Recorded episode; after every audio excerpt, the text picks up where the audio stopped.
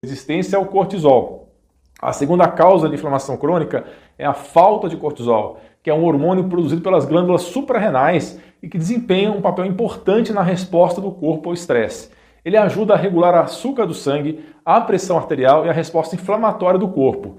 O curioso é que quando o cortisol é liberado em excesso, você cria em seu corpo uma condição chamada de resistência ao cortisol, que é parecida com a resistência à insulina. Ou seja, mesmo quando você tem bastante cortisol circulando em seu organismo, respondendo a alguma situação de estresse contínuo, os receptores já não funcionam como antes e não conseguem utilizar esse cortisol e você terá sintomas parecidos com a falta de cortisol. E como esse hormônio é anti-inflamatório, o seu corpo ficará com inflamação crônica, aparecendo doenças conhecidas pela terminação IT, como bursite, artrite, tendinite, sinusite e até mesmo as doenças autoimunes.